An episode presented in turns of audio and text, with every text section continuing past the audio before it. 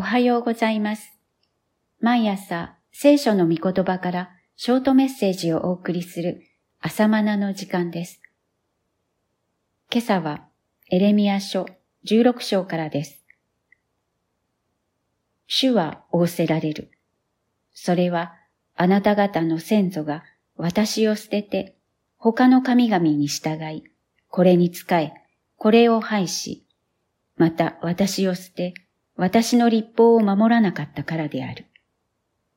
16章11節神の見怒りは本気でした。脅しではありませんでした。主がエレミアに、妻をめとるな、娘や息子を持つな、と命じられたのは、やがて来たらんとする裁きがあまりにも厳しいがゆえに、祭司があることを食いるようになるからでした。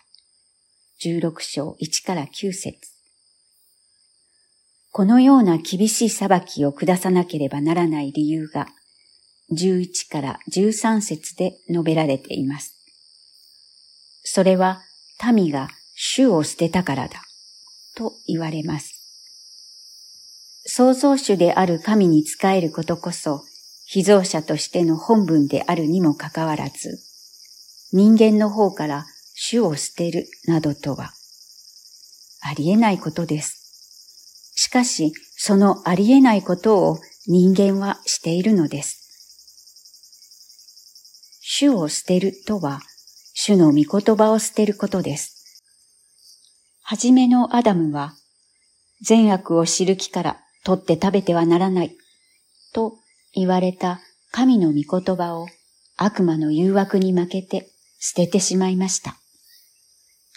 アダムは神の御言葉を捨て、食べても死なない、神のようになれるのだ、という悪魔の言葉を受けたのです。また、初代イスラエルの王サウルも主の言葉を捨てたものでした。背くことは占いの罪に等しく、強情は偶像礼拝の罪に等しいからである。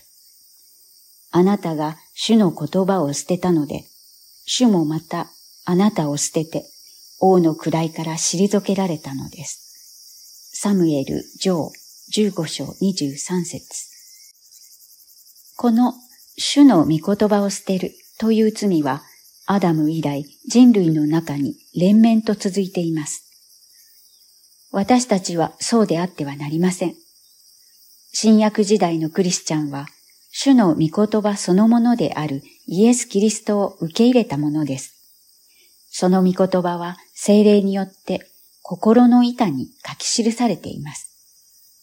私たちのうちに住まわれる精霊なる神の絶対的な助けをいただいて、神の御言葉をサタンに奪われることがないようにしましょう。